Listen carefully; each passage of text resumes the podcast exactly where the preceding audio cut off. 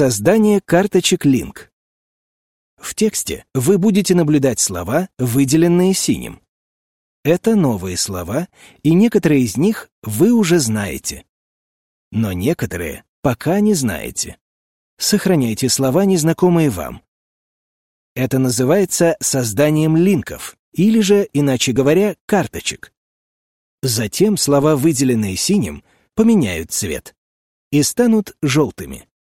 Вы также можете создать линки и для целых фраз. Это хороший способ. Со временем число слов и фраз, подсвеченных желтым, будет увеличиваться. И это хорошо. Продолжайте создавать линки. Это весьма значимо для изучения.